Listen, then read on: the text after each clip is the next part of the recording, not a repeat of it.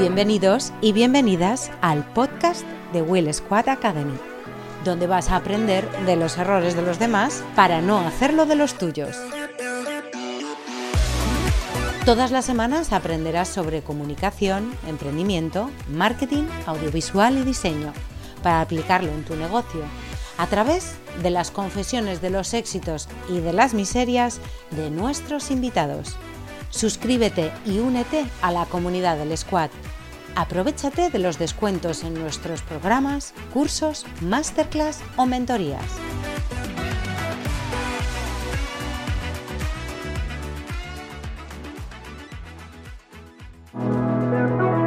El marketing. ¿Qué es exactamente? Nos parece un término que abarca tantas cosas que vamos a la RAE a ver primero qué nos dice. Nos refiere al término mercadotecnia, conjunto de principios y prácticas que buscan el aumento del comercio, especialmente de la demanda. Vale, mejorar las ventas, digamos. Pero aunque parezca una palabrita moderna, no lo es. La primera vez que se usó fue en 1912 en la Uni de Michigan. Su herramienta principal, desde aquel entonces, la diferenciación. Uf, pero qué difícil es esto, ¿no? Cuando está todo inventado. Imaginad lo complicado que tiene que ser la diferenciación en el mundo digital. Palabritas como SendyBlue, HubSpot, HotSuite, en fin, un mundo de data analytics en el que nos queremos meter hasta la cocina.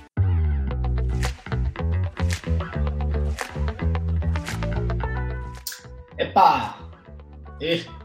¡Opa! Esa es la manera tan peculiar de saludar de los navarros. Ese es el recuerdo, bueno, uno de los recuerdos más marcados que me traje desde allí, eh, cuando mis estancias puntuales en, Navarra. Y ya si vas a un pueblito del Baztán, por ejemplo, un movimiento casi imperceptible de ojos, eh, similar a cuando le das las largas eh, con el coche, al coche de enfrente, porque va con, con las luces apagadas. Es un, eh, estoy aquí. Te aviso de que te he visto, ¿eh? O sea, ahí hay un, hay un rollo norteño muy, que a mí me, dejó alucinado. A la hora de trabajar con un navarro, no tan desconocidas, ¿vale? Que son gente muy formal, seria y muy, muy profesional. Parecen formales, pero luego de pinchos se transforman y se acabó la, ni formalidad ni nada, van, a saco, van por todas. Hoy tenemos a uno de los mejores navarros que conozco y he de decir que son, que son unos cuantos y que no es eh, políticamente correcto. ¿vale? Es un gamberro y con él he vivido una de las mejores, eh, de las mejores historias nocturnas de juventud por las calles de Madrid. Básicamente, claro, es que casi venía de pueblo, entonces era todo, impactaban hasta las, hasta las luces. Muchos, muchas noches por la calle Velázquez eh, hemos pasado hemos pasado ahí buenas aventuras. Eso sí, he de decir que se ha hecho a sí mismo, como se suele decir, y es un profesional como, como la Copa de Pino, como buen navarro. ¡Au pase! ¿Cómo marcha? ¿Son Guietorri? ¡Aupa, Torri! ¿Qué tal? Vaya presentación te has currado, ¿eh? muy auténtica, muy tuya, muy tuya hombre, las cosas como las cosas como son, tío. Yo tengo mucho, tengo mucha amor a Navarra, ¿eh? Ya a veces a Erika, que claro, yo iba ahí porque ella estuvo trabajando en el CIMA pues un año y pico y claro, yo que estaba autónomo, pues iba, venía, tal, iba ahí cuatro o cinco días y la verdad es que, tío, yo descubrí esa comunidad autónoma, tío, que me pareció alucinante. Me parece que tenéis un tesoro ahí eh, que hay cosas que siguen escondidas y que mejor, porque si no van a llegar todos los madrileños y lo vamos a reventar, ya, tú sabes. Hombre, vivimos bien, la verdad, ¿eh? No te creas tú que, que, se puede vivir tan bien como aquí. De hecho, ya sabes que yo estuve en Madrid, he estado varias temporadas. Primero estuve de becario hace ya, hace muchísimos años, porque esto ya parece que fue en el Pleistoceno. Ya vamos, vamos, vamos cumpliendo años y van asomando canas. Y con los niños, pues al final, ya te digo que, que envejecemos más rápido, ¿no? Pero bueno, en mis estancias en, en Madrid, pues me doy cuenta de que como en Pamplona, la verdad es que es difícil vivir. ¿eh? Vivimos bien, somos felices y con la digitalización hemos conseguido realmente vivir de lo nuestro, eh, conseguir ganarnos la vida sin necesidad de estar viendo y viniendo. Aunque eh, voy a lanzar una puñita ahora, ¿eh? Voy a lanzar una puñita. El tema del tren ahora mismo, ahora mismo, ya sabes que nos cuesta tres horas y media creo que son tres y media, 3.40 llegar. Y según dicen, nos van a poner AVE. Eso dicen, eso dicen. No sé si será verdad o no, pero como pongan AVE, vamos a estar ahí hasta en la sopa, macho. Ahora se hace, largo ir allá, ¿eh? pero bueno, sí que es cierto que con, con el tren de alta velocidad, bueno, con el Altaria se llega en menos tiempo. Yo en los tiempos que iba a Madrid me acuerdo que nos costaba 5, 5 horas y media, que íbamos en autobús y era una odisea. Pero bueno, ahora, ahora parece que, va, a facilitarse todo más. Pero bueno, en fin, iré, a visitarte, visitarte, ya debes Más te vale, más te vale, macho, más te vale. A ver si te dejan, a ver si te dejan en casa a venir. Hay que inventar, nos tenemos que inventar algo. Si hay que inventarse algo. Mm, un proyecto de los tuyos, un proyecto de los tuyos y ya está. Eso es, te vienes, de, te vienes de ayudante de cámara. Oye, tú, eh, Asier, cuando cuando alguno de tus críos te pregunta a qué te dedicas a día de hoy, luego ya repasaremos el, previo, ¿no? Cómo has llegado hasta, hasta donde estás. Pero, pero cuando te preguntan qué haces, papá, ¿cómo se lo explicas? Pues es una pregunta, para responder a un niño es una pregunta súper, súper complicada, ¿eh? Ellos me, ven, ellos me ven todo el día con el ordenador, me ven con el ordenador, me ven con, bueno, en esta, en esta etapa que nos ha tocado vivir a todos, mucha videollamada y ellos, claro, conciben el ordenador como, como algo de ocio y, me ven todo el día ahí y entonces dicen, pero, pero, coño, ¿cómo, cómo estás todo el rato con el ordenador? Y si, si no es táctil, ¿no? Cuando, cuando ellos entienden que todo tiene que ser táctil. Y, y, yo cuando hablo con ellos les digo que lo que, lo que, lo que hago es ayudar a las empresas, ¿no? Eh, últimamente hablo con mi mujer, ¿no? ¿Cómo les contamos a los críos lo que, porque suelen, les suele tocar en el cole, les dicen, oye, ¿a qué se dedica tu padre y tu madre? ¿no? Y es una pregunta que digo, coño, ¿cómo consigo yo que mi, que mi hijo esté cómodo respondiendo a lo que le, le pregunta? ¿no? Y, lo último que le, lo, últimamente lo que les digo es que ayudamos a las empresas a vender más, básicamente a nivel de Internet, a través de Internet, ¿no? Pues que hay unas empresas que tienen productos y que, como ven en las tiendas, en las calles, pues yo qué sé, la, típica, la típica tienda juguetería que está, que está vendiendo, pues que desde internet también no solo se puede jugar o, o estar chateando con los amigos, que es lo que ellos hacen, sino que también lo que puedes es, vender ¿no? a través de, de, una tienda online o, lo que sea. Y ya empiezan a entender un poquito más las cosas. ¿no? Y luego eso, pues que les acompañamos, les ayudamos a, a, que, a, que, a gestionar mejor su, su, día a día, a hacerlo más ligero, es difícil, ¿eh? La verdad que es difícil. Y con los amigos me pasa lo mismo cuando nos preguntan, ¿no? Entonces es algo que, Porque nosotros venimos del, Yo vengo del mundo del periodismo, como tú sabes. Pero sí que es cierto que, que luego fui yéndome más hacia los derroteros del marketing digital. En los últimos tiempos hacemos más tema de negocio digital. Esto suena muy bien, pero si no se lo explicas a alguien no te entiende. Claro. Y, la verdad es que. Sobre todo porque ha estado como muy. Eh, esa parte de la digitalización de las empresas, la transformación digital, como son términos como ya como supermanidos, ¿no? O, por lo menos esa es mi sensación, que, es todos los, de repente todas las empresas, ¡hola! La transformación digital prepandemia y ya con la pandemia creo que ha sido una absoluta, eh, absoluta locura. Pero me parece que es una labor muy importante, más allá del término, de, ayudar a grandes y pequeños. te voy a ayudar a esta transformación que sí o sí tienes que hacer, pero te voy a ayudar, no te la voy a hacer, no te la voy a hacer yo. O sea, vosotros al final ayudáis eh, a, que, todo ese mm, marco global de cómo transformar una empresa digital, les vais ayudando en distintas etapas, ¿no? Luego también hablaremos un poco de ICG, que nos cuentes y tal. Eh, pero bueno, vamos a empezar por el principio, que justo has dicho lo de lo de lo de la beca y lo del periodismo y tal. Eh, claro, nosotros nos conocimos cuando tú viniste a Madrid a hacer una beca en, en sportsya.com. Eh, vaya tela, eso es hace muchos años, estamos hablando de hace 22, 20 años, ¿no? Algo así, más o menos. Pues yo creo que fue el año 2001, si no me equivoco, año 2000-2001 yo me acuerdo que, estaba yo en la, estaba en la universidad y tercero de carrera, tercero de carrera.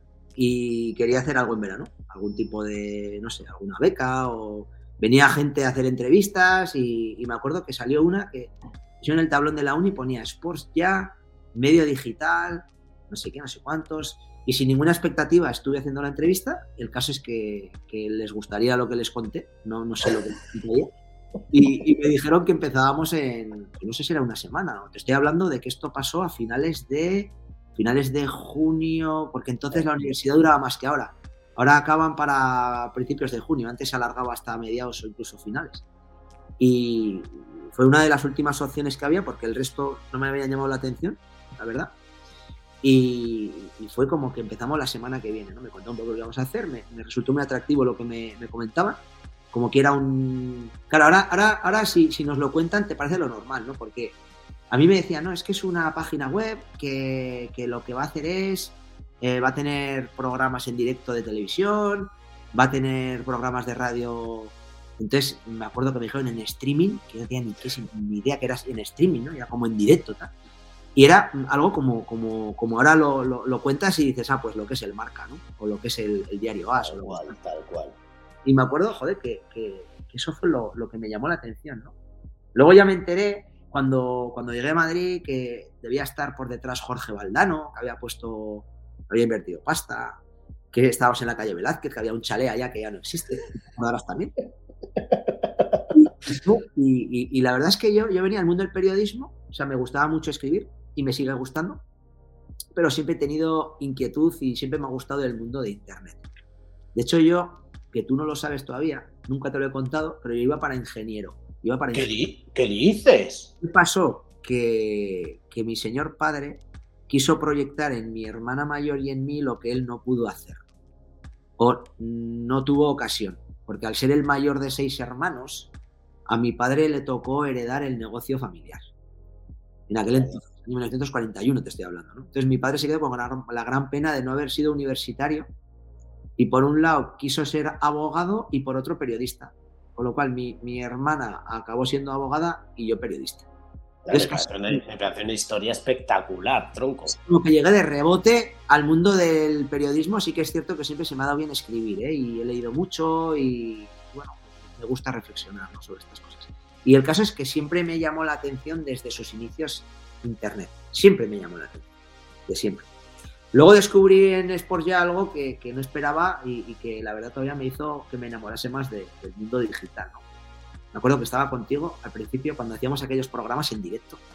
Es que era una, es que era, que, eh, o sea, era una movida súper innovadora. Hacíamos programas de verdad de televisión y de radio en aquel estudio guarrero, tío.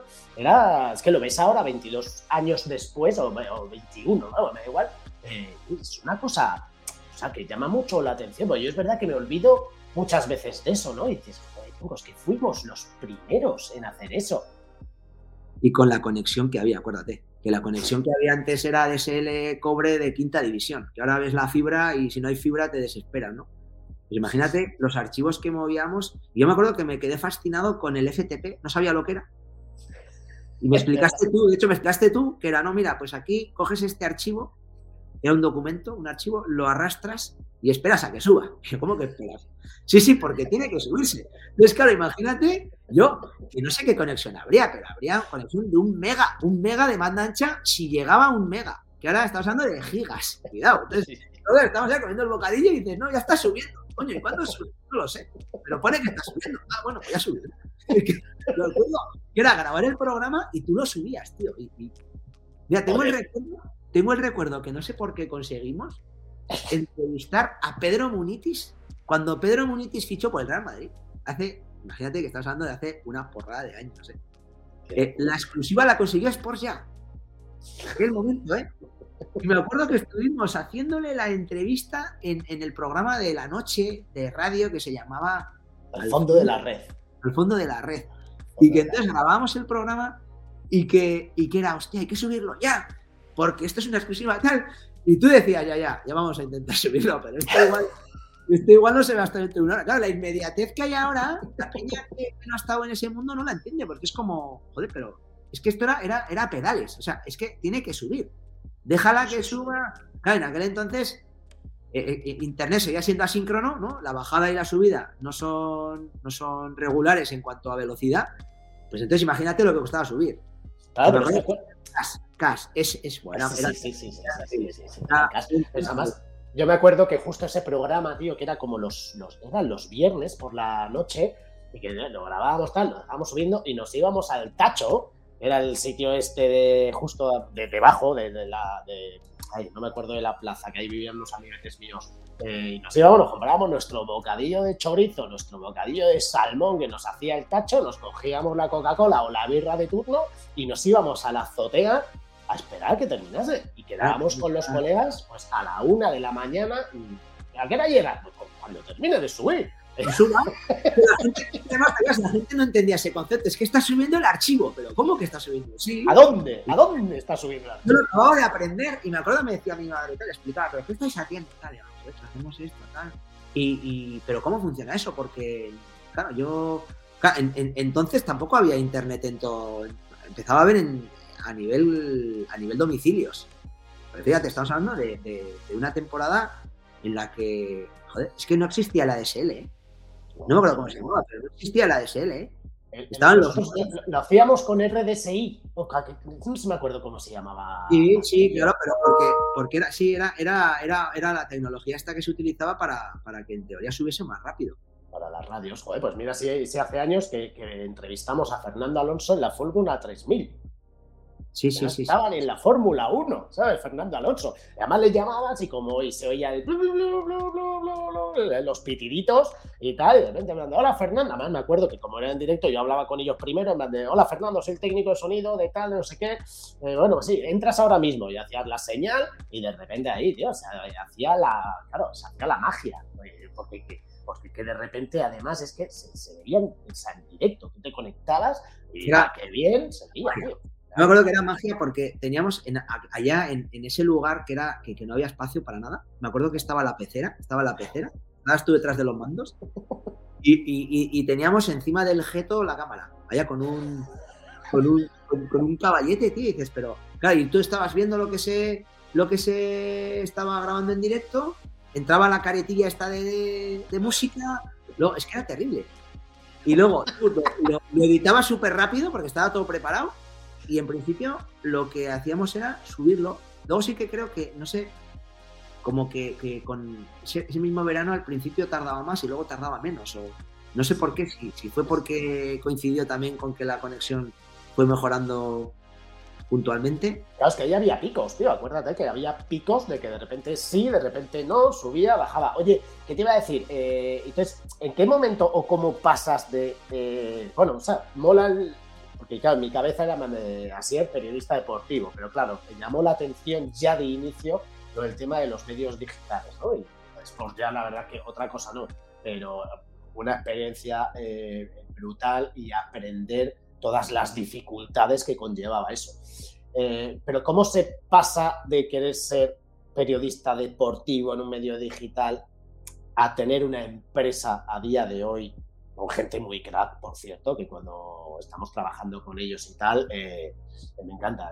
sí, sí, o sea, me, mola mucho currar con ellos y además mola porque ahora nosotros trabajamos, estamos haciendo varios proyectos con vosotros y con Alba, y Alba me dice, pues es que no sé si les ha sentado algo mal después de una videollamada. Y le digo, que no, que no, Alba, que son navarros, que son así, que son gente.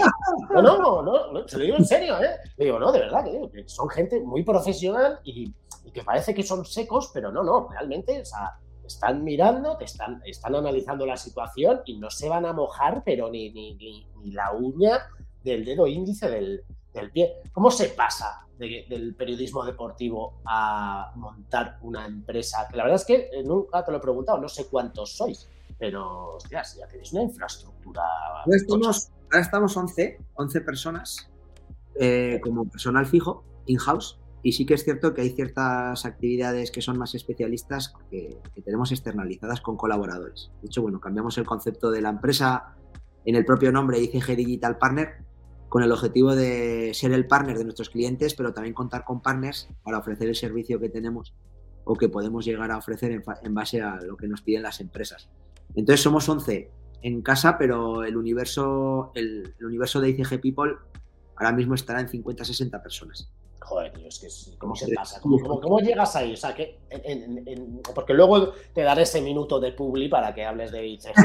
Oye, claro, claro, hombre, eso faltaba, ¿sabes? No mola mi empresa, tío.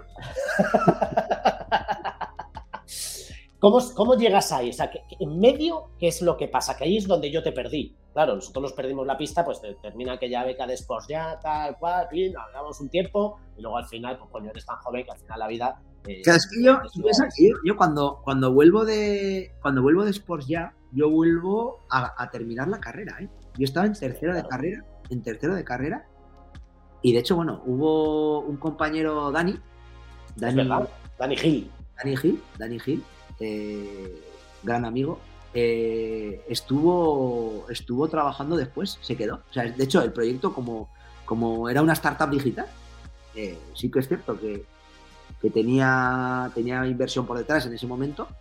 Y, como toda la gente que empezaba, pues yo creo que había un equipazo terrible. Me encantaba la gente que había trabajado allá. Era, gente muy buena, muy crack. Y Dani se quedó. Dani se quedó porque él había terminado justamente cuarto que fue su primer trabajo. O sea, para Dani fue su primer trabajo. Y yo me volví. Yo me volví, tenía que hacer cuarto. Y sí que es cierto que yo sí que había hecho ya mis pinitos en, la radio. ¿eh? Siempre me ha gustado la radio a nivel local. Y en segundo de carrera, pues siempre me buscaba la vida para hacer alguna práctica, lo que sea. Ya volví y, bueno, pues ya eh, quería seguir mientras, mientras estaba en cuarto de carrera quería seguir haciendo cositas y, seguí trabajando en una radio local en la que trabajaba. Pero ya me empezaba a picar un poco el, gusanillo de, lo que era Internet y de este tema. También es cierto que siempre me ha gustado la comunicación, el mundo de la comunicación. Nunca pensé que al acabar cuarto de carrera empezaría a trabajar en una agencia de marketing en aquel entonces, que fue mi primer, mi primer sueldo, vamos a decir, mi primer contrato, fue en una agencia de comunicación en el año 2001, creo que fue, 2001. Estuve siete años en esa empresa. Toma ya. Y fue una de las primeras empresas, eh, bueno, esta empresa en aquel entonces lo que hacía era gabinetes de prensa, relaciones públicas, imagen corporativa, publicación de revistas, proyectos editoriales, era todo offline porque entonces el online no existía, no había. Es brutal eso, ¿eh? que no había. que no había. Yo sí que recuerdo que en el año 2004 la empresa hizo su primer proyecto web, primer proyecto web para un cliente, que era un proyecto a pulmón PHP, MySQL, bueno, era había que contratar a un, programador. ¿no?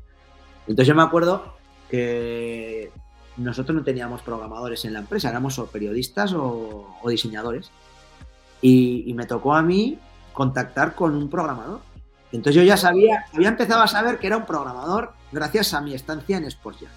Y digo, coño, es el tío que desarrolla el portal o desarrolla lo que sea para que se vea detrás de una URL, que luego ahora entienden los términos, ¿no? Pero entonces, o sea, que es y sale esto. Ah, coño, vale, qué bien. Y sí, vas generando noticias, se aparece aquí la categoría fútbol, tal, no sé qué.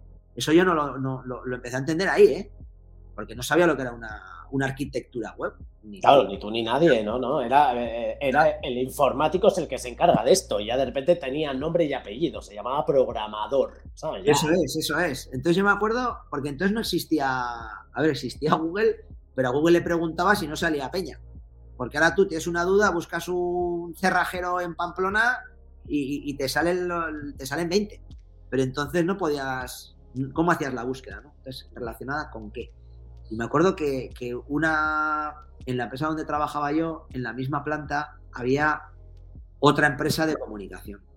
Y hablando con ellos, resulta que uno era programador que era un tío de telecomunicaciones que... Es, que eran de teleco, es que era de teleco, tío, no había formación de nada de eso.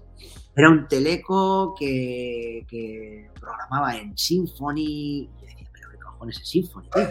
El caso es, el caso es que montamos el primer proyecto web y yo, yo ahí aproveché mi conocimiento de FTP, decía, coño, y luego lo subes por aquí, no FTP. a, mí no me, a mí no me engaña, subes por FTP. Entonces ahí empecé, empecé a entender que, para hacer una página hay que, hay que desarrollar una serie de marcos, de pero esto era pulmón, ¿eh? No había ni WordPress, no había Joomla, no había PrestaShop, no había Magento, no había Wix, no había nada. O sea, un señor que, escribía unos y ceros, tío. O sea, era que decías, ¿qué cojones escribe este tío, no? Y era todo código, eran líneas de código. Y eso iba contra una base de datos, ya te empiezas a enterar, empiezas a entender lo que es el, el, PHP, lo que es el lenguaje dinámico, lo que es las funciones que está programando. Claro, a mí me interesaba mucho entenderlo porque me llamaba muchísimo la atención, ¿eh? básicamente. Y luego porque el proyecto lo había pedido un cliente nuestro y había que defenderlo. Porque entonces sí que existía la figura del gestor de cuenta, ¿no? El Key Account Manager. Yo he sido gestor de proyecto entendido por eh, persona dentro de una organización que lleva diferentes cuentas. Entonces yo al final, en mi estancia en esa empresa, pues llevaría, yo qué sé, qué decirte, 10, 20, 30, 40 clientes. Muchos eran solo de prensa, gabinete de prensa, de press clipping, tío, el famoso press clipping.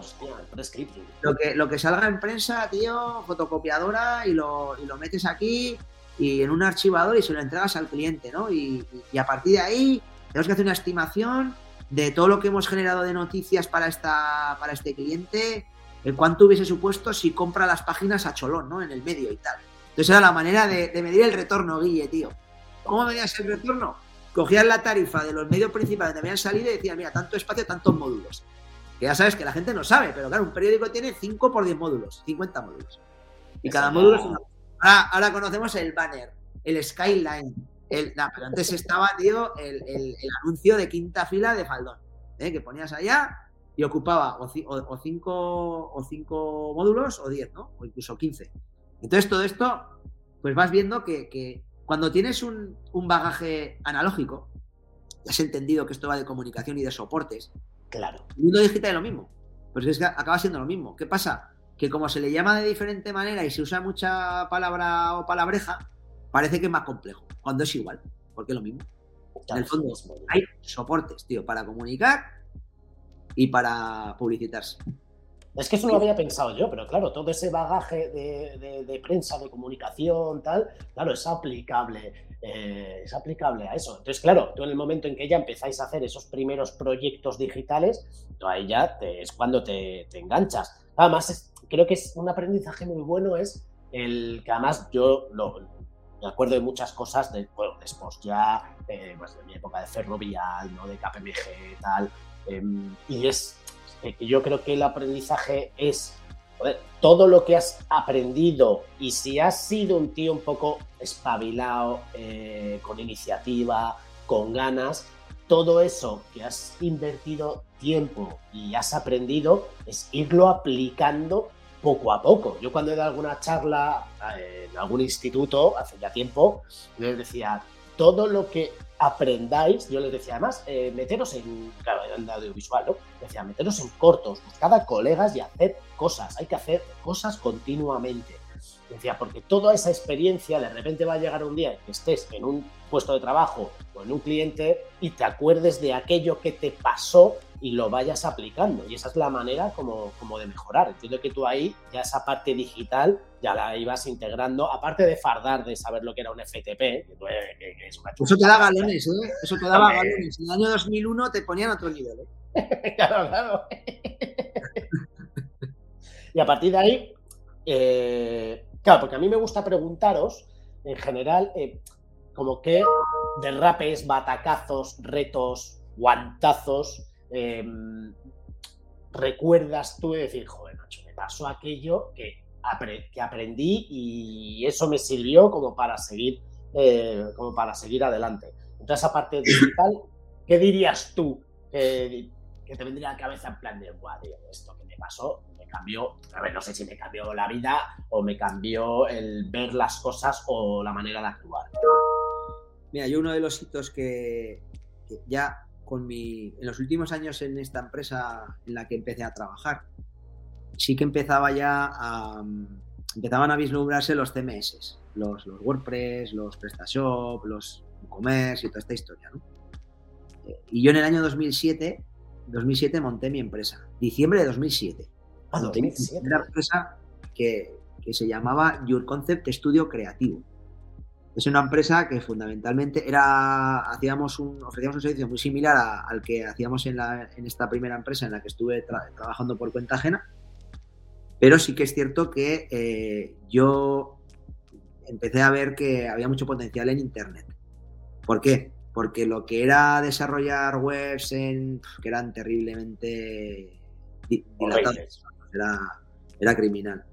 Era, pero era terrible, o sea, lo que costaba hacer una página y luego que, que dependías totalmente del programador. ¿no? existía. O sea, sí que me acuerdo que había programadores que hacían gestores de contenido, los hacían ad hoc. O sea, lo que es ahora meterte al WP Admin, por ejemplo, que la gente conocerá, eso antes era, es que lo tenía que hacer alguien para que fuese amigable a la hora de actualizarlo, porque si no has programado no podías meter mano en la página. Claro. creo que, los CMS marcan un antes y un después a la hora de democratizar lo que es las webs y la capacidad de una página. Sobre todo con Joomla al principio, ¿no? Joomla, que ahora está súper en desuso, yo fue el primero que conocí y me enamoré. Dije, esto es brutal. Como que pones una plantilla, tío, y aunque no tengas conocimiento de programación, puedes, claro, luego ha llegado el, drag and drop, ¿no? El, cojo, arrastro, el, visual composer, que lo que estás haciendo es los WYSIWYG esto, ¿no? Lo, what you see is what you get, ¿no? Arrastro, pongo, quito, pongo. Eso es, eso, eso es, eso en, en aquel entonces hubiese sido pura magia, ¿no? Yo creo que, que, los hubieran llevado a la hoguera que hubiese sacado eso, ¿no? sí, sí, sí, sí, sí, claro, claro, claro. Es magia negra, los hechiceros, por favor, llévenselos de aquí. Entonces ahí sí que es cierto que, que en ese momento yo veo un potencial al, mundo de Internet, ¿no?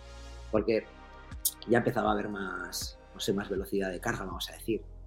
los móviles empezaban a tener Internet, pero antes no tenían. Antes eran los ladrillacos, tío, y, no tenía conexión a Internet. No, no, claro. De hecho, mira, te voy a decir una cosa. Eh, pues tú dices lo de 2007 y estaba pensando que, claro, yo en, en enero de 2007 entro a trabajar en Ferrovial. Claro, yo venía de la tele. ¿vale? O sea, venía de, hacer Yo soy Bea eh, para Telecinco. Y yo me acuerdo que llego allí y, de repente, pues el, director de comunicación, en aquel entonces, que era Goyo Panadero, bueno, ya más, claro, mi hermano me dijo, oye, que me han llamado para esto, tal. No quería sacarme de la tele, ¿no? Para el mundo corporativo, pues tener una nómina, pues ese tipo de cosas, ¿no? Con mis padres también, pues todo el mundo achuchando en plan de, Buah, a ver qué hacemos con este desnutrido mental, a ver si le metemos a algún sitio, ¿sabes? Y, yo me fundé un traje que me quedaba como el culo, que no era ni mío, sería mi hermano, y fui para allá y de repente eh, Goyo me quedé flipado porque me puso en las manos una Blackberry, ¿vale? Una Blackberry Pearl, que era de las que ya no eran las gordotas, sino las pequeñas. Las finitas. ¿Eh? Las finitas. Sí, sí, las finitas, que ya tenía la pantalla en color, ¿vale? Que era como la hostia. Y me acuerdo que me cogió y me dijo, no se me olvida, de estas cosas que decía antes, ¿no? Que no se me olvidará en la vida decir, qué suerte he tenido también de caer donde he caído. Me dijo, tío, esto es el futuro. Hay que hacer vídeos para este cacharro. Y me dije, ¿pero y esto qué es? Me dijo, esto lo tienen todos los directivos de las empresas porque es donde les llegan los correos electrónicos. Y yo no, dije, ¿correo qué? ¿Sabes? Y venía a la tele. Pero aquello era como internet en el teléfono los, los altos directivos, ¿eh? además en aquella época el móvil solo lo tenían los, del ferrovial por lo menos, eh, los top, top, top, y, me contrataron a mí para empezar a hacer vídeos para eso. Y, claro, echas la vista atrás y dices que era una pantalla de mierda, era de 240 por 135, o sea, 240 píxeles por 135, una locura. Hicimos la, la primera memoria eh, en vídeo que se hizo, que tuvimos que estar trabajando 24 horas seguidas, porque luego transformar eso para los vídeos pequeños. O sea, fue una auténtica locura que yo lo disfruté como un enano, la verdad. Pero ahora que estabas diciendo de tú iniciando la empresa con esa, ¿sabes? Con eso del CMS, del hacer las webs y tal, ya para mí, tío, aquello eh, fue, fue de loco. O sea, como una nueva era, ¿no? O sea, era como. Y todo. Y a lo que voy es que yo desde la parte audiovisual vivía eso y tú estabas montando tu empresa desde la otra parte que es la... Claro, que fíjate, yo me acuerdo cuando empezamos a hacer proyectos web, en los primeros años 2008, 2009, tú piensas que yo lo justo sabía que había dominios, dominios, es decir, una identidad, tú comprabas un dominio, un nombre en Internet, y que había un alojamiento. Entonces yo es, a día de hoy sigo explicando a los clientes la diferencia entre dominio y alojamiento, ¿eh? porque hay un desconocimiento enorme a nivel digital. Entonces decías, coño, eh, que me hace falta comprar un dominio y un alojamiento. Entonces me acuerdo que tuve una colaboración con una empresa. Otra vez me, busqué la vida como un pionero de, oye, ¿dónde cojones hay una empresa que registre dominios, tío? Y, y, provee un alojamiento a un proyecto web, ¿no? Y me acuerdo que contacté con una empresa de Pamplona que a su vez era revendedor de Arsis. que ahora lo compró, si lo ha comprado One and One, que están, en, están aquí al lado, están en Logroño, la gente de Arses. Y, y me acuerdo que, que me decía, joder, pues mira, yo te voy a cobrar, eh, la, porque esto es, esto es anual, tal, mira, esto se cobra anual, el dominio es como el parking, como el nombre que vas a reservar tú, y luego el alojamiento es para que tu página funcione y la hostia, tal. Vale, vale, eh. Y llegamos a un acuerdo. Entonces yo lo que hacía era, cada vez que tenía un proyecto esto, se lo derivaba. Y él me compraba el dominio, el alojamiento, tal. Entonces empezamos a desarrollar los proyectos ya, bueno, con, esfuerzo, con... Sí que es cierto que ya empezaban a, Muchos perfiles de diseño estaban empezando a migrar hacia temas web. ¿Por qué? Porque como había CMS y había webmakers y todo este tipo de herramientas sencillas que ya no requerían conocimiento de PHP de programación, pues empezaban a proliferar y los tiempos eran mucho más ágiles, ¿eh? Ya nada que ver, o sea, ahora ya se puede hacer una web en un mes, en, tres semanas y, sobre todo también empezamos a hacer las plantillas, comprabas una plantilla, eso, era pura magia, ¿no? Mira, pones la plantilla, pones esto. Yo ahí aprendí lo que era una base de datos, el MySQL, ¿no? No tenía ni idea lo que era, pero luego vas preguntando y entiendes. No, no, no, sí, claro, si tú quieres luego subir un contenido, tiene que quedarse una base de datos reflejado para que esto a su vez luego se vea en la, en, la parte frontal, la parte pública de lo que ve el cliente. Ah, bueno, entonces ibas entendiendo, ¿no? Entonces me acuerdo que en el año 2012 yo vi la jugada y digo, coño, ¿por qué estoy contratando yo esto a este tío si realmente puedo ser yo reseller, ¿no? O puedo, puedo gestionar. ¿Qué, ¿Qué, me pasaba, Guille? Que la peña llamaba a mi equipo o me llamaba a mí cuando había un problema con la página, tío. Claro. Era que se había caído el servidor. No era un problema mío.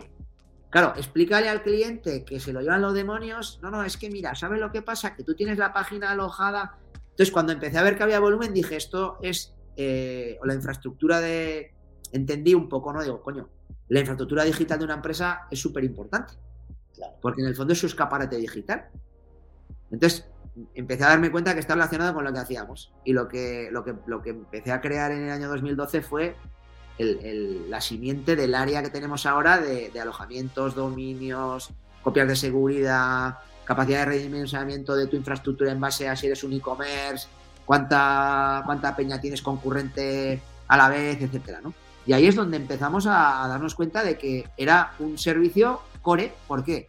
Porque sin infraestructura no puede haber web servidores, todo este rollo. Ya empecé a meterme en ese mundo que no tenía ni idea de cómo funcionaba. Claro, claro, claro. Que es Linux, tío, no tengo ni idea.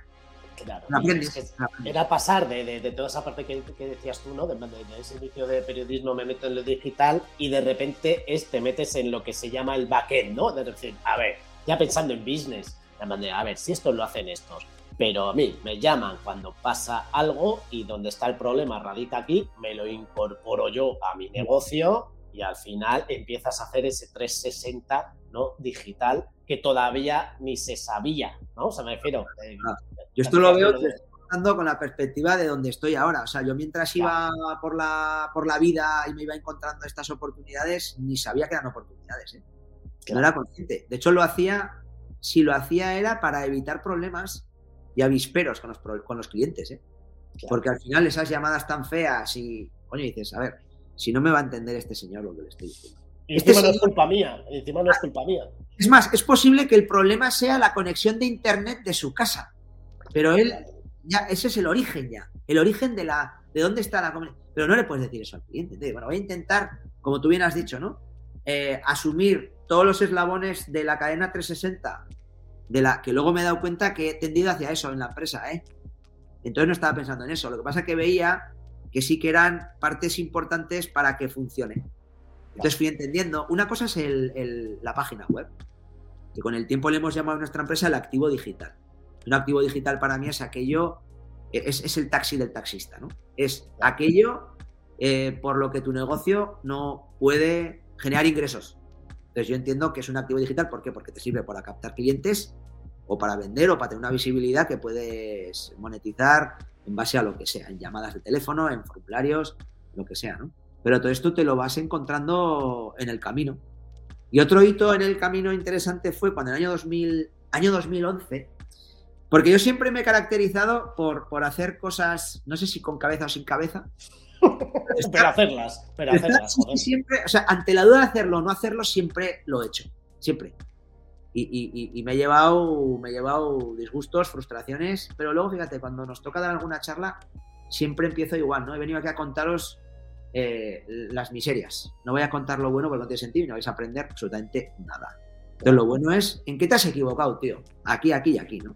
Año 2011, nueva pedrada que tenemos aquí ya con, con, el, con el socio con lo que comparto ahora yo el proyecto con ICG Digital, con el amigo, con Asier Rebollo. Asier Rebollo, curiosamente, empezó como becario conmigo y, resultó ser mi media naranja profesional. ¿no? Qué grande, Somos mogollón, una generación nos separa, ¿eh? Una generación, 10 años, 10 años.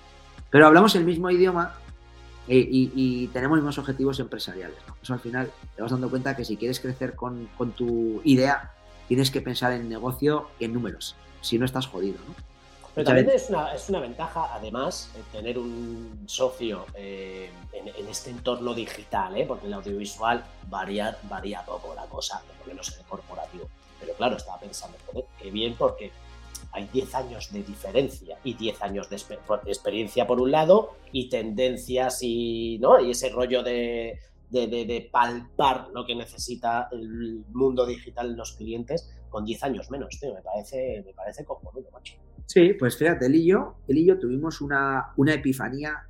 Dijimos, hay que montar aquí en Pamplona una aplicación móvil para el turismo y fomentar el, el consumo, el ocio, tal. Claro, yo en aquel entonces Consumías, consumías. Era, andaba, andaba, andaba en el, en, el, en el entorno nocturno, vamos a decir.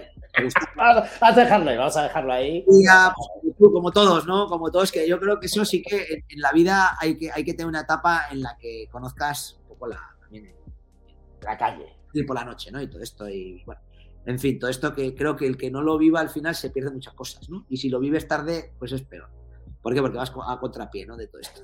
Entonces sí que, sí que me acuerdo que tuvimos una idea que era montar la primera aplicación de turismo y de ocio para Pamplona. Y, la bautizamos y dijimos, vamos a montar Insider, Insider Pamplona. Y, Insider, ¿por qué? Pues mira, porque tiene que ser en inglés. La gente compra términos y tiene que ser en inglés.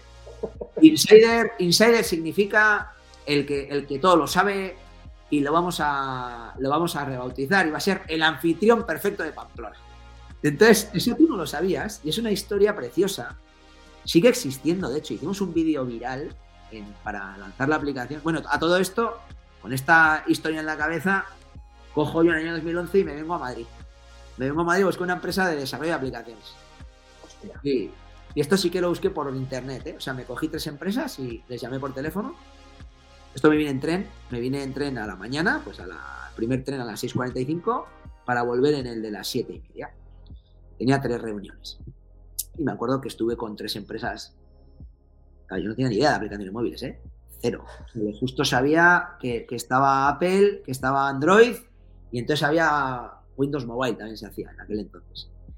Y, estuve con, con, la gente de Nala, en Nala, que siguen siendo amigos y colaboradores en varios proyectos, con, el gran Paco Herranz y Jesús Ponce, y, les conté la idea, tío. Me acuerdo yo contándoles, mira, tiene que ser esto así, tal. Yo me había hecho con, la diseñadora, había hecho unos mockups. Y digo, mira, aquí tiene que ir esto. Entonces era como un listado que molaba mogollón, que eran bares, restaurantes, hoteles y tiendas de Pamplona. Entonces pensamos, dijo, vamos a hacer aquí un proyecto, que ahora te va a sonar esto, ¿eh? en la que la publicidad se convierta en contenido. Es decir, solamente va a aparecer aquel que paga. Esto era súper nuevo, ¿eh? En aquel entonces, ¿eh?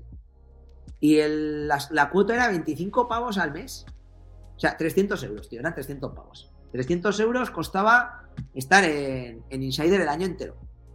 Bueno, el caso es que, yo sin tener ni idea, bueno, ya venía de, sí que, a ver, ya, ya entendía de programación, sabía que era un servidor, el FTP, por supuesto, que eso me abrió, me abrió las puertas del mundo. Entonces, todo esto ya sí que estaba en un punto en el que, en el que joder, pues, pues bueno, si he hecho un proyecto web, pues poner una, una aplicación móvil, ¿no? Aquí estoy yo. soy Navarro, ¿cuántos cojones? Tal cual. No, para adelante aquí, ¿no? Y, Y, es, y, para mí es un caso de éxito enorme cómo conseguimos hacer una aplicación en tres meses, tío. En tres meses, ¿eh?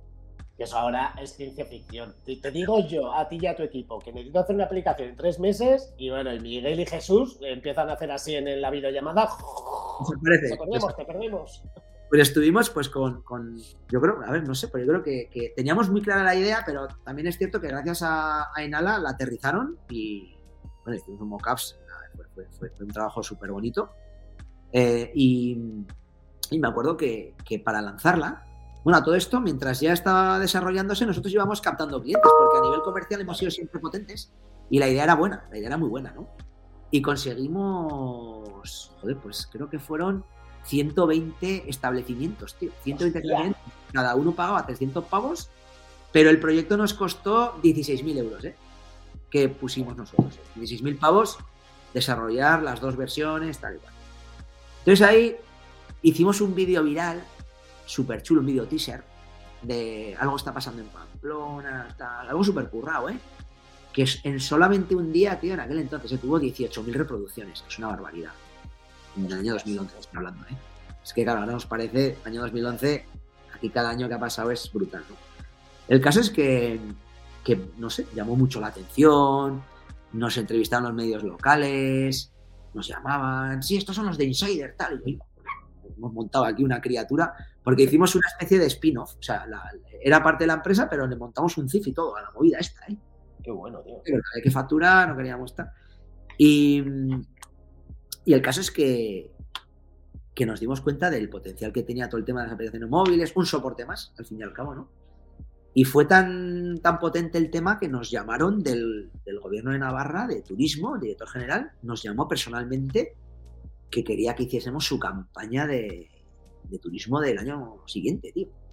Y empezamos a estar en. en ¿no? Bueno, éramos los, los, nativos digitales. Claro. No sé, los primeros que empezado a hacer, a enredar y a hacer cosas raras, tío. Y en Pamplona, además, que no sé sí. en Madrid, que, que, siempre hay como el doble o el triple de gente que hace algo. No, fue súper Esta aplicación en su día fue una, fue una pasada. O sea, es que no había en España. No existía una aplicación como esta, tío. No existía. ¿Qué pasa? Que se nos vino grande el modelo de negocio y no supimos, no, no, no, no tuvimos en cuenta los mantenimientos, los servidores, el personal que hacía falta. O sea, fue. Es un caso de éxito como. Para mí, como, como, como, como idea de, de emprender algo nuevo y diferente, pero a nivel negocio fue un fracaso. Y ahí sí que es un antes y un después. Yo ahí sí que activo un clic y empiezo a entender, empiezo a pensar más en gestión. En gestión y en negocio, ¿no? Es decir, Mander, vale, no me puedo permitir que esto me vuelva a pasar. Claro, que mola mucho lo que hago, soy muy creativo, me llena mogollón, pero aquí hay que hacer ideas que funcionen y que, y que generen ingresos recurrentes. Entonces, claro, todo esto es un aprendizaje constante en base a, a, a acciones que te atreves a hacer y vives en tus carnes. ¿eh? Yo siempre lo digo, ¿eh? por mucho que te cuenten cómo se hace una cosa, si tú no te has equivocado haciéndola, no vas a aprender cómo, cómo tienes que hacerlo. Ese sería un segundo aprendizaje muy interesante. Tío. Si no lo pruebas, si no lo intentas, si no lo sufres, no aprendes. Tienes que sentirlo tú el fracaso, sobre todo el fracaso. El éxito, el éxito parece que, que es lo normal, cuando lo, lo, lo, que tienes que vivir son frustraciones y miserias. Y entonces te das cuenta y aprendes y, y, y, y el rumbo lo, lo reorientas.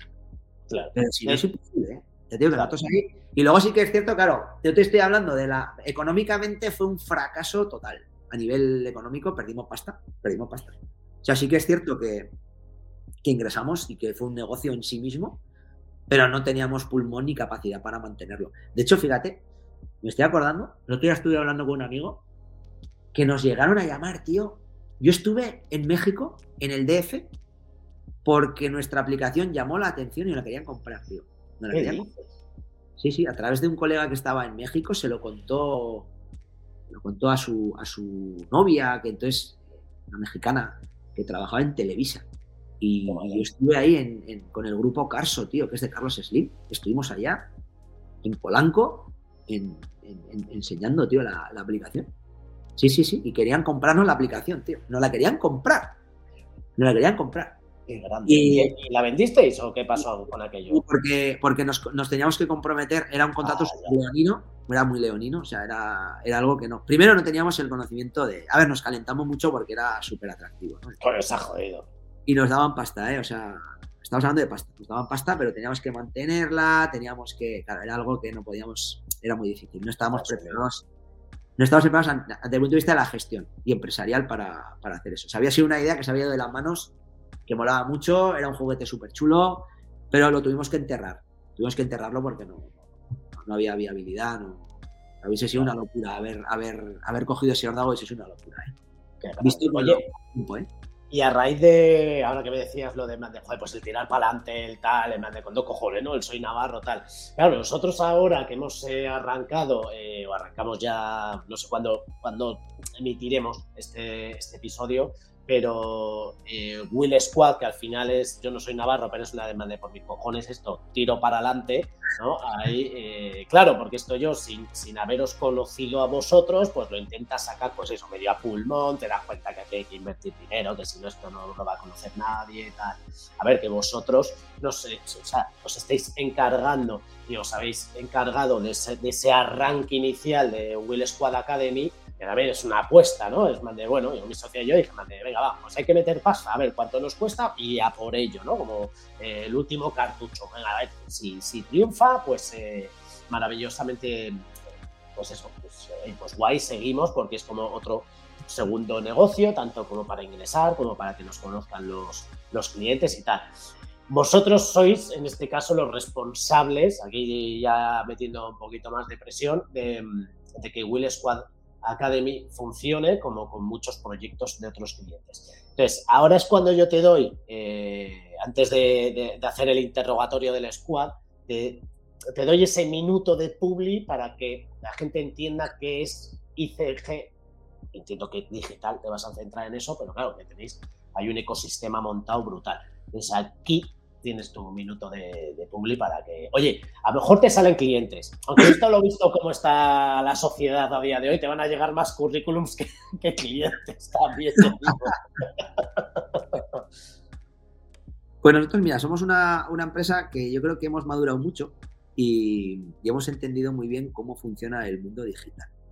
Y sobre todo lo hemos simplificado, ¿no? Nosotros tenemos un lema en la empresa que, bueno, dos en concreto, ¿no? Uno es algo simple, algo digital que creemos que es una de las maneras en las que lo, simple se compra, lo complejo eh, o se desestima o dudas mucho con ello. Y luego lo que no se mide no se puede gestionar.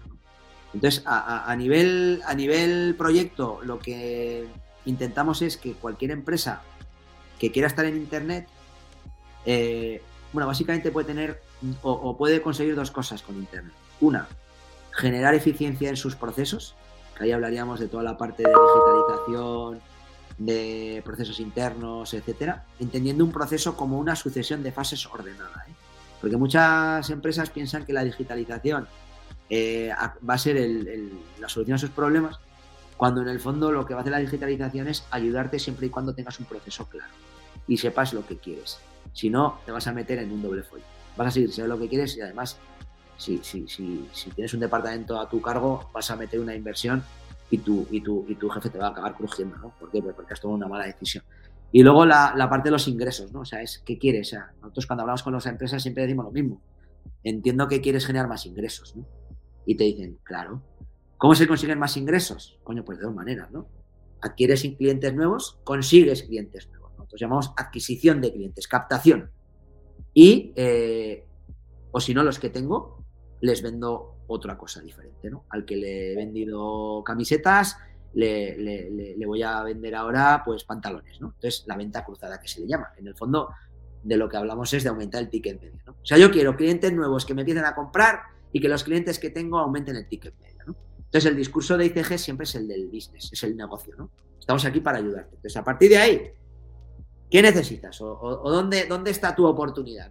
Vamos al caso concreto de Will Squad Academy vamos a ver qué está buscando la peña, ¿no? ¿Qué demanda la peña? ¿Qué, tendencias hay, ¿no? Porque en el fondo, en el, mundo digital, lo que, o en el mundo físico, lo que hay son personas, personas que pasan por la calle, ¿no? Y hay tiendas. O hay estaciones de servicios. Entonces son personas que pasan por delante y se sienten atraídas por el mensaje del escaparate o por los colores, o porque es una franquicia, o porque hay mucha gente y por, por, por, inercia va a peña, ¿no? Que es como, como se hacían las, las, tiendas antes, se abrían como, por criterios de aforadores, ¿no? El aforador que decía, por aquí pasa no sé cuánta peña. Ah, vale, pues me voy a poner aquí. Vale, madre. Entonces, en el mundo digital, lo que hay son usuarios.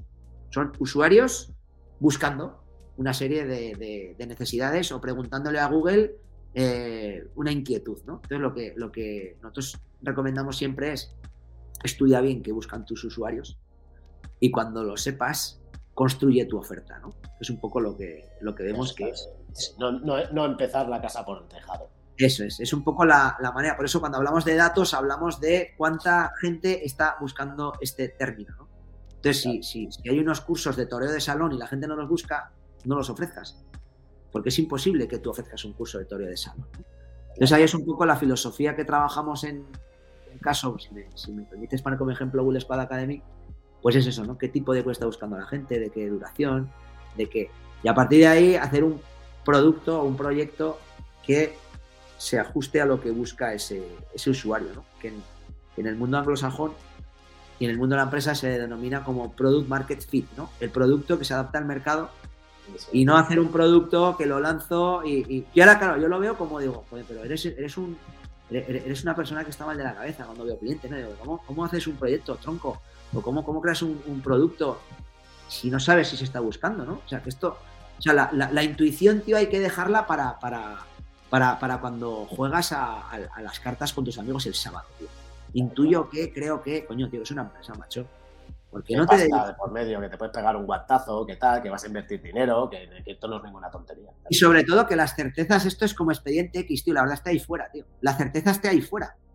¿Por qué no vas a por la certeza? Construyes de la certeza, ¿no? Entonces, a partir de ahí podrás tener más o menos éxito, pero esto va a tener usuarios. Entonces, si tú no tienes usuarios, nadie te va a comprar, nadie te va a llamar por teléfono, nadie te va a ver, es absolutamente imposible. Entonces, para que tú tengas usuarios, pues bueno, pues luego podríamos hablar de, lo que quieras.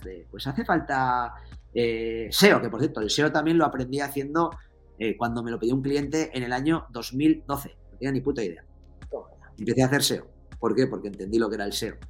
Entonces, poco a poco, y luego llegó el SEM, y luego llegó el. O sea, todo esto ha sido como, como ICG ahora mismo, lo que es, una empresa que ha entendido cómo las empresas pueden generar negocio a través de Internet, y lo que ha hecho ha sido eh, crear una company network, una serie de especialistas que, saben lo que hacen y que yo explico muchas veces a mis clientes, ¿no?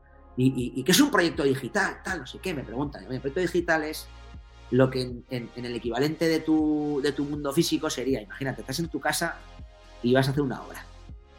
Y, coño, pues tienes allá, o compras una casa y llegas y no te gusta cómo está y quieres ponerla a tu gusto, ¿no? Coño, pues vamos a ver. ¿Tú qué haces? Pues contratas primero al arquitecto, ¿no? El arquitecto va a tu casa y entiende cómo está hecha la, vivienda y en base a lo que le has dicho te propone eh, lo que hay que hacer, ¿no? Joder, tira estas paredes, esto tal, esto no sé qué, y este es el plano que se va a quedar así tu casa. Vale, entonces cuando tú ya le dices al arquitecto que sí, entra el, albañil, tío, que, tira la pared, viene el carpintero que levanta las puertas, viene el, del pladur y pone las, falsas paredes, el pintor, el decorador, el, lo que sea, ¿no? Pues eso es lo que hace ICG, tío. El asesor digital es el arquitecto, que viene a tu casa, entiende lo que tú necesitas y entonces ¿quién entra? Coño, pues el que hace la web. Y luego ¿quién entra? Pues el del SEO. ¿Y quién entra después? El de analítica. Entonces, claro, en el mundo físico nos resulta fácil saber, todo el mundo sabe lo que hace un fontanero, pero lo mismo, tío, o sea, te hace falta un tío de SEO para que tenga más usuarios. ¿Y qué hace el deseo? Consigue que la gente llegue a tu página. ¿Y cómo? A través de las palabras clave que hemos visto que tiene tendencia de búsqueda. Entonces, cuando tú explicas a la gente con metáforas del mundo real, lo entienden. Lo entienden, eso es. No es tan complicado cuando tienes el mapa en la olla. ¿Cuándo tienes el mapa en la olla? Cuando has pasado miseria. Y has vivido en tus carnes, pues desde lo que hemos hablado antes, ¿no, tío? El año 2000, en, el año 2001, pues unos tíos como tú y yo comiendo un bocadillo viendo cómo sube un archivo, tío. Y dices, pero no, ¿esto qué es? Pues sí, esperábamos horas, tío, viendo cómo subía el puto archivo. a, ver si nos podíamos, a ver si nos podíamos ir de copas o no. Era en CAS, tío, acuérdate que no era en megas, era en CAS, 20 CAS. La gente en la peña no sabe que una mega tiene 1000 CAS, tío. 1000 CAS. Cuando ves que sube a, velocidad de un mega, te pegas cabezas contra la pared. No, no, es un K, tío. Un K. con el bocata, tío, y la birra. Diciendo, ¿cuándo acabas? Porque no lo podías decir. Tenías que quedarte ahí con el ordenador, acuérdate. Había que apagar el servidor. Eso, eso es, había que dejarlo todo apagado y asegurarte que estaba, que estaba subido. Oye, vamos con el interrogatorio de, del squad. Em, a ver, aquí se supone que hay que responder rápido y casi a modo de titular, ¿vale? Vale. Si no hubieses podido dedicarte a esto, ¿a qué, te habría, ¿a qué crees que te habrías dedicado? Pues yo creo que hubiese que, me, hubiese ido por el, por el, por el mundo de la, de la, ingeniería y puede ser que por el tema de las telecomunicaciones. ¿eh? Yo creo que hubiese acabado trabajando en, no sé, en, algo relacionado con, con, las telecomunicaciones. A nivel, pero a nivel más en la parte audiovisual, te diría, ¿eh? Pero en la parte de atrás, ¿eh? En las tripas. Más que en el frontal, que es donde estoy ahora, más en las tripas, por lo que te digo, ¿eh? Porque yo creo que me, ha ayudado mucho eh, en, todo lo que te he contado eh, la forma que tengo yo de entender la vida y el orden mental. Entonces creo que tengo una, un alma o una mente muy ingenieril, muy de entender, muy de una cosa va adelante después de la otra. Entonces yo creo que hubiese acabado como ingeniero en, en alguna multinacional. Estoy casi convencido. Hubiese sido mi trayectoria, mi recorrido natural. No sé si en Pamplona o no, pero me hubiese ganado la vida, sí, estoy convencido. Qué grande. Oye, eh, te voy a elegir entre un libro, una serie o una peli, ¿vale? Que haya sido un exitazo y que para ti tú digas, o oh, vaya. Pues a mí un libro que me decepciona mucho fue Los Pilares de la Tierra. Hostia, en serio, ¿eh? Sí, pero porque no pasa nada, tío. Es muy lento ese libro, es muy lento o sea, creo, creo que es un ejercicio, es un ejercicio que hace el amigo Tolkien para, para, para gustarse a sí mismo, tío. me parece. Ese en concreto. Vaya, tú, tú, que Los Pilares de la Tierra es de Ken Follett. Eso de Follett, perdón. Ah, vale, no, que a lo mejor de repente estabas en Tolkien y era el Señor de los Anillos. Vale, vale. Sí, de Follett, sí. Sí, creo que es un ejercicio. No, me, Tolkien es el del. El, el, el Hobbit. El, Hobbit, tío. Eso para mí, el, Señor de los Anillos, para mí es una es, es magia pura, o sea, me encanta. Pero los pilares de la tierra a mí es. Eh, no, nunca, ya te digo, siempre me han dicho, y me lo he leído, ¿eh? Me lo he leído, pero me lo leí porque si empiezo lo acabo, porque soy navarro. ¿eh? no, dejo, no dejo sin terminar lo que empiezo. Pero, pero no me, ya te digo que me, me, resultó un fiasco, tío. Me acuerdo, todo el mundo hablaba del libro. Tío, esto, ¿qué cojones es esto, tío? Pero sí, sí, me aburro leyendo este, pues tío, yo, yo mira que no soy ningún lector eh, brutal, o sea, me refiero, no, no soy un tío que al final, o sea, si me engancho un libro, me, lo, me lo cepillo, ¿eh? Pero yo leer más de 20 minutos para mí es, o sea, es muy raro. Pero, y ese tío, tengo un muy buen recuerdo de ese y de alguien voló, no, alguien voló sobre el cubo, no, coño, como eh, con Luca de Pena, los renglones, los renglones torcidos de Dios. Sí, ese, sí me gusta. Recuerdo esos dos libros, pero, pero es verdad que que el de, que el de Torcuato Luca de Tena es como, pasan como más cosas, pero tío, el de Confole, a mí me, o sea, tienes toda la razón que no pasa nada, pero tal y como lo describía, yo era como en plan de, me acabo de meter en la catedral, soy, soy el que va al lado de Tom Builder para todos lados, tío. Eh, pero bueno, me mola, me mola, me mola que, eso sea el argumento que has dado. Además, como periodista, coño, tío, decía, solo como periodista, ¿eh? Solo así mismo, como persona no me dejes 20 euros, ¿eh? igual eh, algo que, que siempre has querido hacer y no has podido o no te han dejado. Algo que haya querido hacer. Ir a Australia. Bueno, ir a Australia no, te iría a Japón. Japón. Japón eh, a ver, a mi mujer no le gusta la comida japonesa y a mí me apasiona. De hecho, me encanta la cultura japonesa, me vuelve loco. Y, me hubiese, bueno, yo creo que iré a Japón, ¿eh? no con mi mujer, Ahora que no me está escuchando.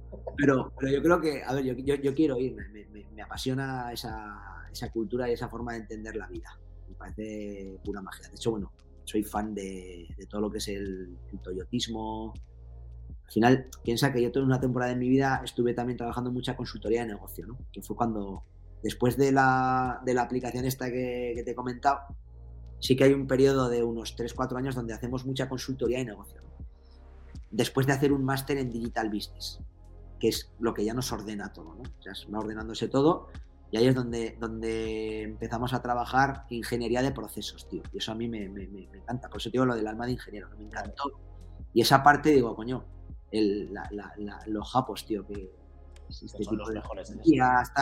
Sí, o sea, el, el, o sea, yo al final lo que, lo, que, lo que hemos aplicado en nuestra empresa a nivel gestión ha sido todo lo que es un proceso de gestión eficiente de, del sector industrial, que, que, que, al final estás desarrollando un producto, un producto es tangible, ¿no? Y lo haces, lo terminas y lo comercializas. El reto nuestro ha sido paquetizar el servicio y que sea como un producto, ¿no? Y yo he aprendido mucho de los japoneses, tío, de cómo gestionar internamente al equipo, entendiendo que lo más importante es el talento de la empresa. ¿eh? Y ahora mismo nosotros, eh, de hecho, bueno, tuvimos hace poco un episodio, pensaba que no nos pasaría, pero cada vez tenemos más visibilidad. Y hemos tenido un episodio de headhunting, tío. Nos han quitado a, a un recurso, sí, bueno, una chica que estábamos encantados con ella. Pero bueno, sí que es cierto que esto es ley de vida, ¿no? Entonces, bueno, cada, cada, cada X tiempo, nosotros estábamos montando un área nueva en la empresa, no por estar quietos, ya nos conoces. Y, y, y, la verdad es que, que, que, nos lo han robado, o sea, nos lo han quitado, han venido, se lo han llevado, eh, nos dieron opción, este recurso nos dio opción de, de, hacer una réplica de oferta, pero estábamos muy lejos, tío, muy, muy lejos, muy lejos. Pero me he dado cuenta que el headhunting existe, tío. El headhunting existe. que te afecta. Sí, sí, no, pero oye, eso es un buen eh, indicio de que lo estáis haciendo las cosas bien. O sea, que la gente que externamente ya vayan a, a por alguien de los tuyos, considero que eso, eso, es un, eso es un punto. A ver, es una putada, pero es un punto a favor, la verdad. Eso es lo que me decías. Yo iría a Japón porque me gustaría imbuirme de la cultura japonesa, tío. Pero bueno, ahora yo, ahora si me dijeses, bah, a mí me encantaría en, en, en, un plazo de X, que esto ya no lo voy a hacer en esta vida, ¿no? Por lo menos en esta vida no. Pero me gustaría haber vivido en Japón. Me gusta mucho el rollo de los samuráis, tío. Me encanta. Qué la chingaza, el, me gusta mucho, tío. Me gusta. Qué guay, tío. Un poco friki. En ese sentido soy un poco friki. Sí, sí, sí. Pues nada, cuando tu, eh, tu hijo mayor sea más mayor, te lo llevas. Ahí. Igual me lo llevo, me voy de Erasmus con él, ¿o qué? Claro. Yo era empresa ya, ¿no? Total. Cambio de. Cambiamos cromos. No revientas, revientas Japón. No me van a dejar allá, ¿no? No me dejan entrar. Yo creo que no. Oye, y por último, eh, antes de despedirnos, ¿tienes alguna frase inspiradora que, de estas que, que, te dé fuerzas como en el día a día o que en algunos momentos o que escuchaste alguna vez? Sí, bueno, hay una frase que, que, que creo que es de Peter Drucker, es de Peter Drucker y, y es que y me encanta, ¿eh? Eh, y, y, y, dice, allá donde hay una, una, empresa de éxito, alguien alguna vez toma una decisión valiente. Me parece brutal esa frase. Con mucho, mucho significado, ¿eh? Mucho significado. Pero es porque creo que, que eh, para la gente que nos escuche, al final yo pienso que, que, hay que atreverse a hacer las cosas. O sea, lo peor en la vida es quedarse con la duda de qué hubiese pasado si. Ya, tío. Eso yo lo aplico y con mis hijos siempre intento inculcárselo. No dejes de hacer algo en lo que creas, jamás. Que no te quede en la cabeza. Y, es, y yo creo que, que yo ahora mismo, en, al final, yo creo que soy una persona que está viviendo de lo que le gusta. Es, he podido compaginar mi vida con mis tres hijos, estoy con ellos por las tardes. Estoy montando un equipo con el que me siento identificado, me gusta. O sea, yo pienso que todo lo que todo lo que ha pasado, tú lo decías antes, ¿no? Es fruto de, de, de una vivencia, ¿no? De, o sea, no sé, nos hacemos a nosotros mismos, ¿no? Entonces, el, error está en no tomar la decisión. Yo no me arrepiento de haber hecho la aplicación y haber palmado 36.000 pavos. No me arrepiento de haber ido a México y haber, eh, no sé, que no haya salido o que no hayamos vendido o tal. No me arrepiento de estar contigo comiendo un bocata viendo cómo sube un archivo y no haber ido a hacer prácticas a, yo que sé, que también podía haber ido a otro sitio, ¿no? No me arrepiento, tío. O sea, yo creo que cada decisión hay que tomarla en el momento. Y hay otra frase al hilo de esta que es eh, que, que, esta, que es muchas veces por lo que para, se paraliza la peña, ¿no? Eh, toda decisión, tío, toda decisión implica una pérdida. Todas. Entonces estamos en una, en una sociedad en la que no nos gusta el gris y la peña yeah. no se mueve ni cuando llueve. Entonces, tío, esto es binario, unos y ceros, internet, tío, A o B. No, es que me gusta un poco de la A y de la B. No puedes. A o B. No, entonces muchas veces es como, que me pierdo, dejo esto ya, pero es que si no, no, no evolucionas. Y yo te digo, ¿eh? pienso que la gente es súper inmadura a la hora de tomar decisiones. Mogollón, ¿eh? ahí queda eso y estoy 100% de acuerdo contigo. Cada vez, cada, cada vez la gente o es, mm, iba a decir más cobarde, no, es menos valiente. No. Eh, la gente que mucha gente que se queja de es que mi trabajo, es que tal, es que no sé qué, es que mi jefe, es que las horas que curro y tal. Yo los, lo he vivido, ¿eh? Y lo sigo viviendo con, con colegas, ex compañeros de curro y tal. Y les digo, es que, eh, no, claro, es que claro, a ti te ha ido muy bien. bueno, pero yo di un salto. Yo estaba como tú y dije, tomad por culo. Me Pero bien porque has sido valiente, tío. Has sido valiente cuando, cuando comentas el, cuando te fuiste con, con con el colega este que te sea la BlackBerry y te metes ahí, que no tienes ni idea, pero, pero te late, te late y, te apetece, y te apetece. Entonces, claro, a mí, a mí me dicen muchas veces la gente que no dice, joder, pero tienes tu empresa propia y tal, y no sé qué, ya, pero tú no has pasado lo que he pasado yo, pero y, de todas formas, también te digo, yo estoy encantado de todo lo que me ha pasado, ¿eh? Y estoy encantado de, de, de, de, lo que viví cuando estuve trabajando. Yo no sabía lo que era un gestor de cuenta, qué cojones, tío en aquella empresa, digo, vamos, el gestor de cuentas es el que gestiona cuentas. ¿Y qué es una cuenta? Pues un cliente. Digo, claro, yo ahí aprendí el copón. ¿Por qué? Porque estaba en primera línea con el cliente y me sacudía todos los días. Aprendes, claro que aprendes. Pero tienes que estar delante. Claro, también es cierto que tenía dos socios en aquella empresa que no se iban bien entre ellos y, por eso pues acabé, acababa haciendo las nóminas yo, tío. O sea, hacía de, hacía de gerente de esa empresa. ¿eh? Hacía de gerente, tío. Entonces, claro, ahí aprendí pero por, por necesidad, porque, joder, pues, pues había una situación anómala entre los socios y nadie gestionaba aquello. Entonces yo, que era el último que había llegado y tenía empuje, pues empecé a aprender aquello. También por eso luego igual monté mi empresa, no sé. Claro. Sí, sí, sí, claro. Te va llevando, ¿eh? Te va llevando una cosa a la otra. No, nunca sabes dónde vas a terminar. Lo que sí que está claro es que, que, que, que, lo que te vaya pasando lo tienes que interiorizar y, y, y aplicarlo en positivo. Es que malo, yo creo que malo no es nada. Lo que te pasa es lo que te tiene que pasar. Absolutamente. Lo, peor es que no, no dejes que te pase lo que te tenía que pasar. Ese es el drama, ¿eh? Eso es, eso es, eso es. Oye, por último, di algo bonito de Will Squad. Venga, toma el compromiso. Me gusta Guillermo. bueno, pues eh, hasta aquí hemos llegado en el programa de hoy. no, a ver, en serio, no. Eh, ya sabes que te aprecio mucho que, hemos estado, joder, fíjate que nos conocimos en veníamos de mundos totalmente dispares, tío, aquel entonces. Y yo creo que, lo que caracteriza a tu empresa es ese carácter pionero que tenéis. En, siempre estáis en, la vanguardia de las cosas, tío. En, en, la parte audiovisual que trabajáis. Luego sois gente que trabaja desde la honestidad y claridad que cada vez hay menos, menos peña que lo que decís es lo que hay. Y muchas veces de tanto envolver el mensaje no sabes ni lo que te están diciendo. Y la rapidez, creo que sois gente muy, rápida, atención de cómo enfocáis las, los proyectos y esa capacidad que tenéis de, de, captar. esta sería un poco lo que veo, la, vanguardia, la honestidad. Eh, me gusta mucho el equipo que tienes, la gente con la que te rodeas. Creo que, que sabes imprimirles un estilo a la hora de enfocar las cosas. Eh, no sé, creo que has sido capaz de, que tu marca eh, tenga tu, empuje y tu forma de pensar. ¿no? Me gusta el eslogan que tenéis de nos gusta que tus planes salgan bien. No sé si ahora estáis con ese eslogan o habéis cambiado o tenéis otro, pero me gusta, ¿no? No, no, no, ese lo seguimos porque es como la coña del equipo A, ¿no? De me encanta que tus planes salgan bien.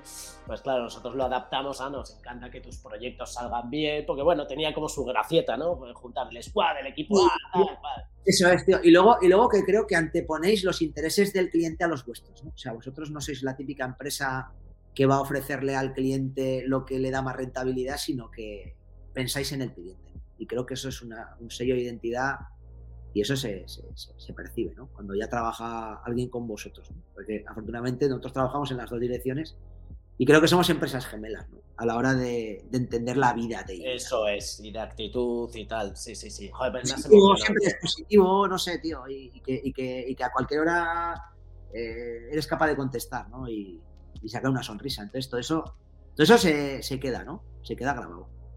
Y cada vez es más difícil encontrar partners, tío. Ya lo sabes tú. Es complicado. Sí, sí, sí, sí. Yo lo digo muchas veces y, vamos, y lo repito y repito, y además para que se me quede a mí también, para mí es más importante un partner, un colaborador, un empleado que un cliente. porque ese partner de confianza eh, no hay muchos, clientes hay un montón. Es que, es, que eso es, es que eso es así, es que yo me tengo que fiar del partner digital, que en este caso sois vosotros, pues me tengo que fiar al 100%. Entonces, prefiero eh, perder un cliente o que un cliente de repente se queje y tal, y si no consigo solucionar, le mandé, bueno, hasta aquí hemos llegado, no se preocupe usted, pero yo a mi partner digital, en este caso vuestro, tal, no lo voy a perder, o a este empleado ni de coña, o a este freelance que me ayuda a hacer diseños de no sé qué, ni de coña. Eso para mí es, a lo mejor eso es un error, eh, el futuro lo dirá, pero... pero es, esto, es esto activo, o sea, tu activo yo tengo muy claro y es algo que, que lo trabajo día a día. Eh, si ICG Digital está hoy donde está, es por su peña, por sus trabajadores y por sus partners y colaboradores. Y eso lo tengo clarísimo y eso es lo que hay que cuidar. ¿eh? Como dice mi socio, hay que darle salud, dinero y amor a los tres. Salud, dinero y amor, porque al final las relaciones eh, hay que cuidarlas en el día a día. Si no hay business, la relación profesional pues, pues muere, porque tiene sentido. Y luego ponerle amor a las cosas y cariño ponerle amor y cariño, como, como si fuesen tuyas propias. ¿no? Eso es un poco el, creo que ahí sí que trabajamos muy parecido vosotros y nosotros en el sentido de que intentamos que, que lo que hacemos sería lo que lo Me que haríamos. que hiciesen. Claro. Eso es. Entonces eso, es- pero eso, eso, son, eso ya sí que son cosas, te digo, que se perciben, ¿eh? Se perciben. Y, y- y cuando tú, el mayor indicador es cuando tú consigues que se perciba eso. Y la gente dice eso de ti. Y, te, y bueno, te prescriben y, y en el fondo acaban, acaban viniendo clientes por el, por el boca a boca, ¿no? Evidentemente siempre hay proyectos que no salen todo lo bien que te hubiese gustado, pero, pero es como en la vida, ¿no? Mira, mi, abuelo tenía una frase, que te va a gustar mucho, que, que decía, hay que ser en la vida como, como Curro Romero, palmas o almohadillas, tío. O palmas o almohadillas. La indiferencia para el mediocre. Eso decía mi abuelo, tío. Qué grande. Decía mi abuelo. Te dice, no, en el fondo dices, coño, hay, nunca lo que hagas. O sea, porque tampoco va, va de esto de ser excesivamente empático. ¿eh? Si eres excesivamente empático, acabas teniendo problemas, por lo general. Sí. Hay que ser asertivo y decir las cosas que tienes que decir cuando las tienes que decir y como las tienes que decir. Pero decirlas. Pero decirlas. O sea que aquí se dilata el mensaje, no te lo digo, no te lo cuento, no tal, no. Sí, yo me quejo, tal. No, no, mira, yo nosotros hace poco tuvimos un proyecto que además que, bueno, lo cogí porque era una marca que nos interesaba, no, no trabajar mucho para ellos porque ya habíamos trabajado previamente, los conocíamos, eh, pagan mal, son muy pesados, son hasta cutrecillos, tal, ¿vale? Pero me interesaba tener esa marca un poco en portfolio eh, y entonces eh, y hubo un momento en que yo mm, se faltó un poco al respeto a una empleada mía y yo mandé un mail, o sea, lo escribí. Esto lo aprendí de, de un jefe que tuve, de Miguel Pereira, que dijo, tío, cuando dan, mm, para, te vas a fumar un cigarro, o te vas a mear, o te das una vuelta a la manzana y te lo vuelves a leer. Y a veces lo hago, ¿eh? Y en ese momento lo volví a leer, me mandé un mail, eh, no muy destroyer, pero dije, mandé, digo, si este tío me dice ahora mismo, no seguimos, y mandé, gracias, hasta aquí hemos llegado. Y no, ¿vale? Era a través de una, bueno, sí, más o menos de una agencia, y la agencia me dijo, eh, me dijo, mira, tío, no mola esto, pero le has puesto los pies donde hay que tenerlos. Y el cliente eh, reculó un poco.